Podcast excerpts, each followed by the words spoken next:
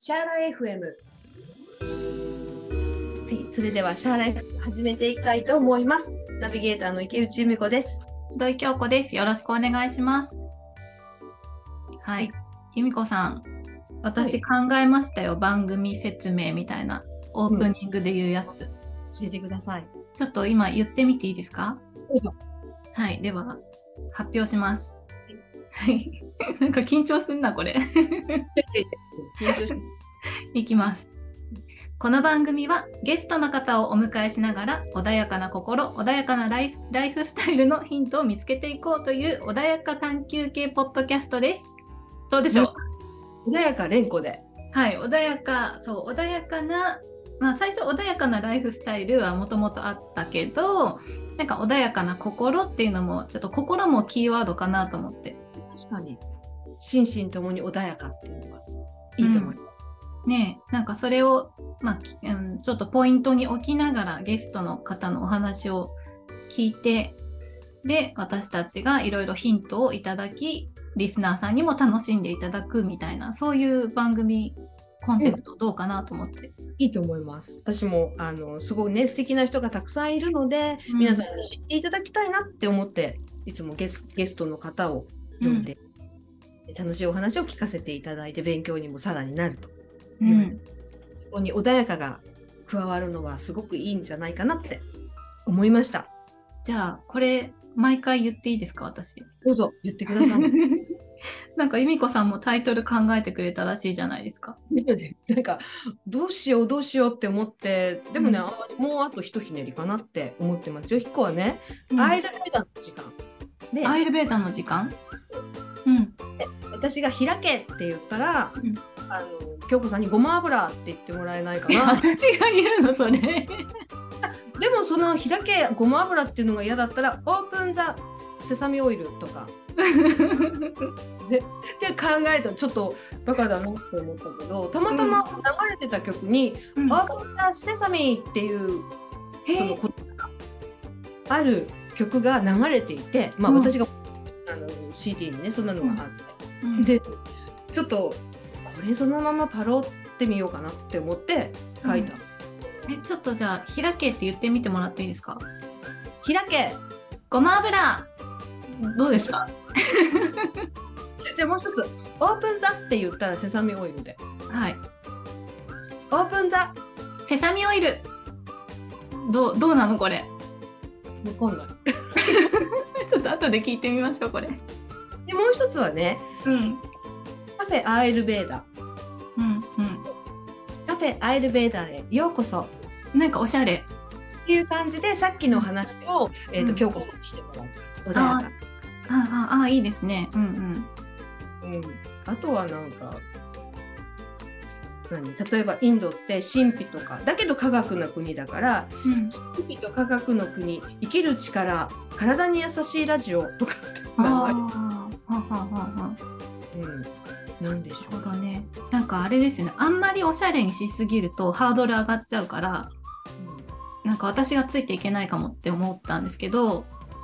でも開けごま油ぐらいだったらいいかなって思いました。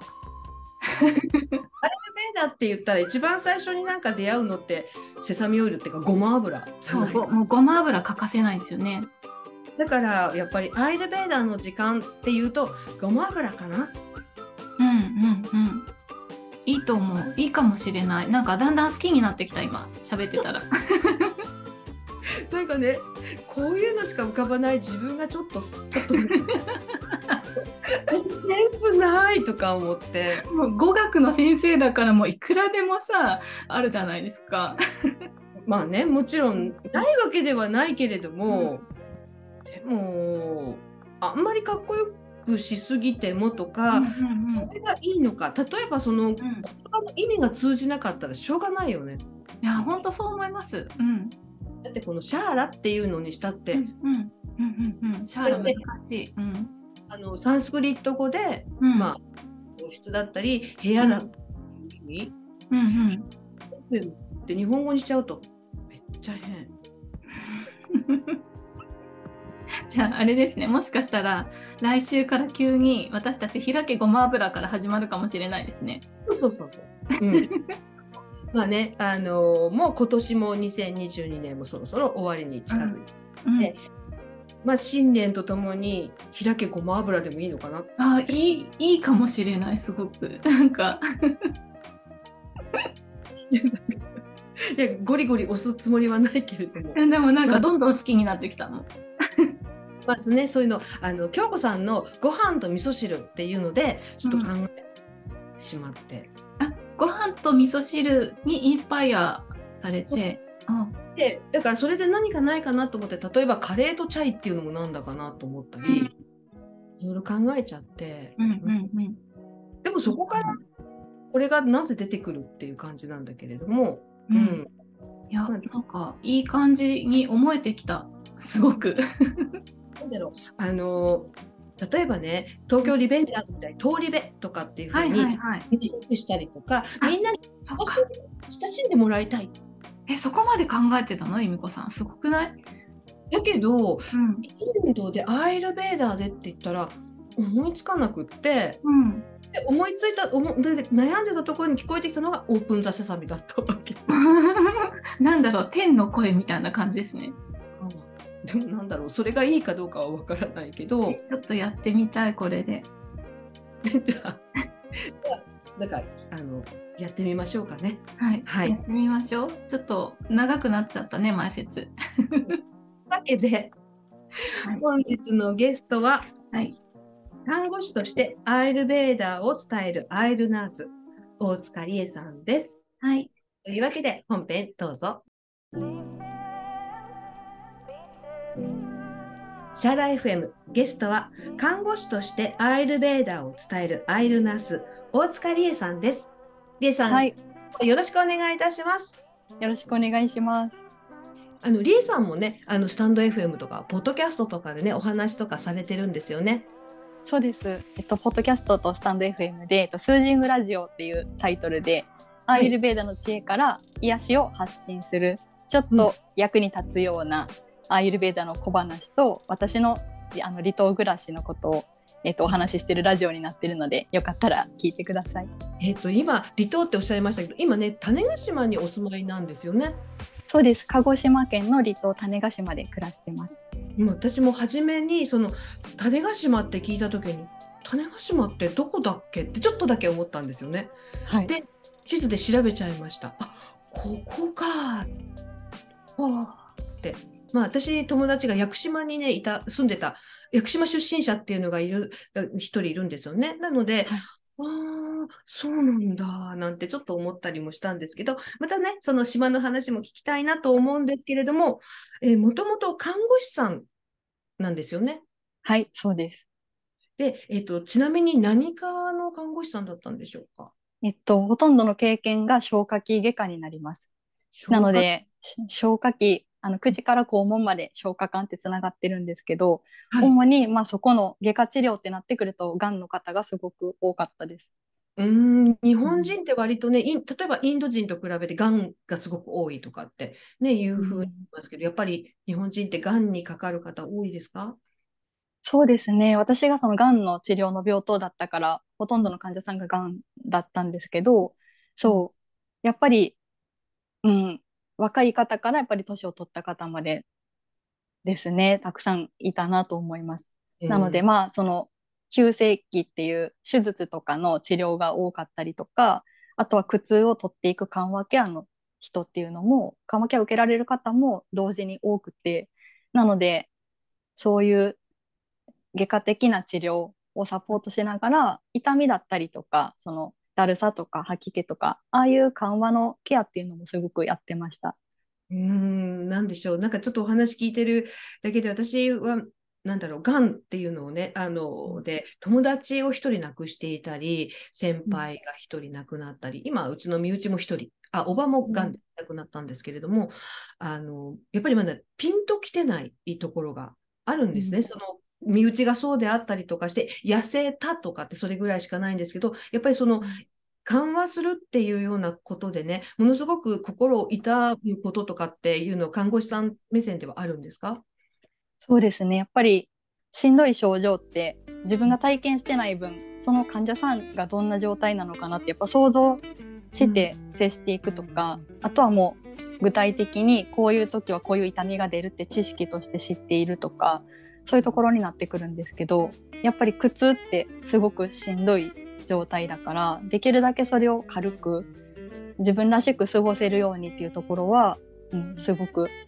努力して勉強もしてたしそういうケアをしたいっていうところであの動いてもいました。そう。なのであの時とアーユルベーダを知った今ってすごく視野が変わってきてるので、例えば現役の時にその消化器外科にいた時にアーユルベーダの知識をもし知ってたらプラスアルファその患者さんにケアできることがもっとあっただろうなって思いますね。例えばどんなことでしょう、うん、例えば痛みだったら痛み止めを飲むとか痛み止めの注射をするとか貼り薬をするとかそういう対応ってすごく多いんですよね。はい、あとは、まあ、リラックスするように温めたりとかその足湯のケアだったりとかそういうことってできるけどもしアイルベーダの視点が入ってたら痛みだったら例えば、まあ、バータの乱れが強いのかなとかそうなってくると口から飲める患者さんだったらより温かいものを取ってもらったりとか、まあ、化学療法で吐き気がある人だったら生姜って結構ああいう吐き気とかにすごくいいみたいなんですよね。妊婦さんのつわりとかにもいいっていうしちょっとした工夫っていうのがアイルベーダの視点があったら増えるなってすごく思ってます。うんなるほど、うん、でもあの看護の世界でそういうそこまでの例えばあのもうあと一手間っていうケアっていうのは自由にできるものですか？それはやっぱり、まあ、先生お医者さんと、まあ、カンファレンスっていうか許可があったりとか患者さんの希望があったりっていうふうになってくるんですけどやっぱりまあ食事が取れるのか取れないとかどれぐらい安静なのかとかそんなところにもよるけど、うん、やっぱりちょっとでも苦痛がなくなるようにみんなで話し合うところにいたんですよね最初は。私のその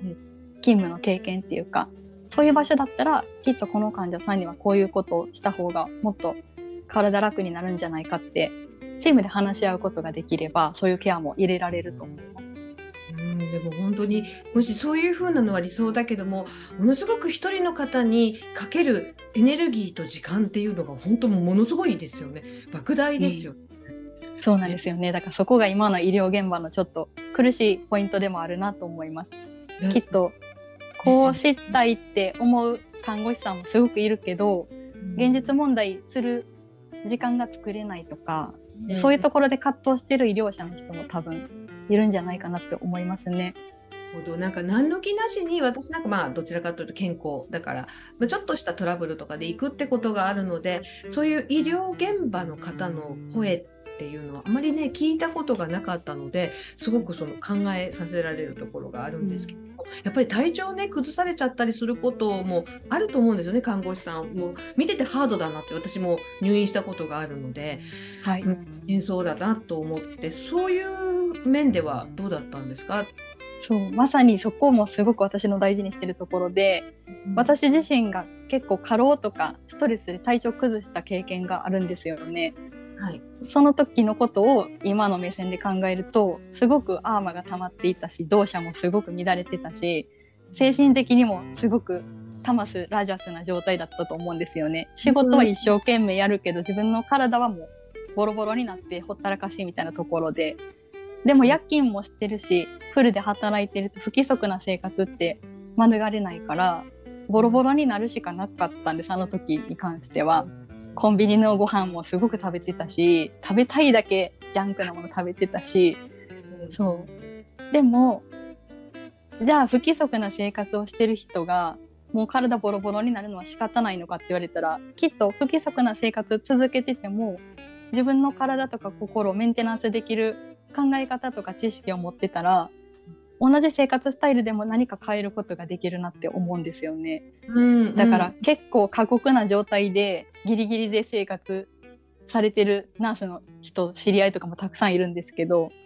ちょっとこういうアーユルベーダの優しい知恵が入ってくるともっと心地よく働けると思うしストレスもためすぎないと思うしなんかそういうところもアーユルベーダのすごく優しいところだなと思ってます。うんなるほど。そういうところそういう経験だとか周りの状況も見てのアーユルベーダとの出会いがあって。そうですね。だけどバーターがあって大変ですね。大変です本当に。あってで食べ物も食べれたり食べれなかったゆっくりじゃないですよね。もう早早食いですよね。そうです。だから休憩が取れないからカップ麺1個でとか、うん、そんなことを続けてるとやっぱり体も心も偏りますよね今考えれば。うんうん、なんだろうあのなんでなんていうんですか？心身ともに潤いがなくなるっていうんですか？まさにそうだと思います。うん、そうなんですね。なんか本当に聞くとあのお医者さんとか例えばあのナースの方って優しくていいなっていうイメージがあったりねしたんですけれどもそういう過酷な状況の中で、えー、働いていたということで今は看護師さんではないけど看護師さんの視点をみ、えー、持ってそしてアイルベーダを伝えているというそうです。ですね。でその経験を踏まえてどんなことに気をつけて皆さんにお話というか例えば講座とかをされてるんですか？そうなんです。で私がまあアーユルベーダに出会ったのって自分の体とか心をすごく見直す転機になった時にアーユルベーダを知ったんですけどそれですごく救われた経験っていうのがあるからやっぱりアーユルベーダの視点を伝えることっていうのが自分にできることなのかなと思ったんですよね。例えば最初いろんなこと考えてアーユルベーダはすごく素敵な教えだないい医学だなって思ったけどそれをじゃあ現実病院でできるのかとか、そこは私にアーユルベーダで何ができるのかってすごい考えた時にアーユルベーダの知恵をちょっとでも多くの人にしかも分かりやすく生活に取り入れれる感じで伝えることができれば予防にもなるしきっと健康で幸せに生きれる人が増えるかもしれないし、うん、そういう視点でやっぱり個人の講座っていう形で活動を始めました。なので医療者の方を最初は対象に始めたんですよね。なので講座を受けてくださってる方も看護師さんとかも何割かいらっしゃって、そうなのでそういう形で始めながら今はいろんな方アーユルベーダをちょっとでも知りたいっていう方にまずは自分の体とか心の声を聞けるとかちゃんと休息ができるとかあの自分に合った食事の取り方をできるとかすごく初歩的なところだけどでも大事なところっていうのをお伝えしています。確かにそうですよね今ってそのちょっと気を抜くと本当に生活が不規則になっちゃう。私もそうなんですけど夜例えば3時ぐらいまでずっと本読んでたりとかメール返さなきゃってメール書いてたりとかしてであでも次の日朝早く起きなきゃいけない。で2時間ぐらいしか寝てない日だったりそうかと思ったら目覚ましかけ忘れてこの間、えーと、もうギリギリだったんですけどね仕事あるのに10時に起きちゃってわーとかなったりとか、でそういうことがあったりもしますからやっぱり大事ですよねその規則正しくとかっていうサイクルを作るとか自分を大事にする毎日っていうね。うん、そうなんですでなんか仮に不規則な生活をしないといけなくっても例えば食事であったかいものを取るとかジャンクフードじゃなくて優しいご飯に変えるとか白湯を飲むとかああいうケア一つでちょっとでも多分マシになるんですよねそのしんどさとか乱れっていうのが。そうそう。そう思います。私もねアイルベーダー始めて自分の体と向き合って少しずつ、まあ、体調の悪さとか例えばお医者さんに行く回数っていうのはもう激減しましたね。うん、だからやっぱり本当大事なことかなと思いますけれどもとね、はい、今住んでらっしゃるちょっと話飛んじゃうんですけど、はい、石垣島ね、そこなんかいろいろ薬草があるとかって聞いたんでちょっとそのお話も少し聞かせていただけたら嬉しいんですけど。はい、私今鹿児島県の離島の種子島に住んでるんですけどもともと種子島に来たことはなくてそれこそ屋久島には遊びに行ったことがあったんですけどでもこれも何か運命の巡りっていうかそういう形で種子島に住むことになってで住んでから知ったんですけどここってあの北限と南限植物の育つ北限と南限の場所って言われていて要は北で育つ植物のギリギリのラインでもあれば沖縄県とか南で育つ植物のギリギリのラインなんですよね。なので混在してます植物が。なので珍しいものも多いし薬草的なものも多いしそうで特にあの画術って呼ばれるウコンの仲間がいるんですけど、はい、あれは屋久島と種子島が結構たくさん育ってる部分になります。他の地域はそんなに多くないものなんですね。なんかね屋久島原産のものがあるらしくってあの画術の ことを調べているとなのでウコンって沖縄県とかにも多いんですけど画術に関しては屋久島が特産みたいです。へえそうなんですね。私ね、はい、えー、ウコンを育てたことあるんですよ。はい庭で。でもあのやっぱ土があんまり良くなかったのと寒かったというのでねこちっちゃかったんですよ本当になんか大きいのができなくて、えーと、結構た背が高くなりますよね。なりますね。それの半分ぐらいで、えーと、できたそのまあ地下茎というかそれがなんかその本当にうさぎのうんこみたいなちっちゃいんですよ。だからその大きくできるような暖かいところって羨ましいなってちょっと思ってます。そうなんです。なので育てたいと思ってるインドのそのアイルベーダで使われるようなハーブもここだったら育てられるんですよね。なのでもともと植物がすごく好きなのでこっちでねちょっとずつハーブ園っていうかそういうのが作っていくのが夢なんですけど、はい、今何か育ててますか？今はねホーリーバジルとあとモリンガとウコンガジュツでレモングラス、はい、あとミントとかが、はい、あとはねニームもあります。すごいニームもあるんですか？あのくっさいの。そう。ですごく苦いんですよね。いろいろ食べてみたりとかやったんですけどちょっと苦すぎて食用にはなりならないなって思ってます。でもなんだろう。あのニームのオイルねちょっとつけてたら玉ねぎの腐ったみたいな匂い。え。やったんで私が買ったやつは。うん二度とつけたくないって思ったら匂いのしないのもあるってしてちょっとショックだったんですけど。へえ。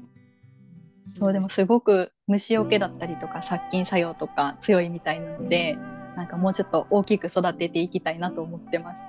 そうそう確か園芸用にもねあのニームのなんだっけあの虫除けみたいのありますよね。うんあわかりますその虫除けとしてニームがあるってことですよね。そうそうそうらしいです。植物用の虫除け？はい。はい、いいですよね。植物でそういうことができると。そうですね。本当にそう思います。なるほどね。そのそのなんだろう今までいろんな方にお話を聞いたんですけれどもでもまたちょっとあのリエさんの感じはまた皆さんと一味違うかなと思っていろいろ話を聞かせていただいたんですけど次は今日のバトンタッチということで今回あのこれで、えー、と一応終了とさせていただきたいかなと思います。まだまだ話聞きたいので次はあの京子さんに期待をして。はいということで、はい、のゲストは看護師としてアイルベーダーを伝えるアイルナース大塚理恵さんでした。理恵さんどうもありがとうございました。はいありがとうございました。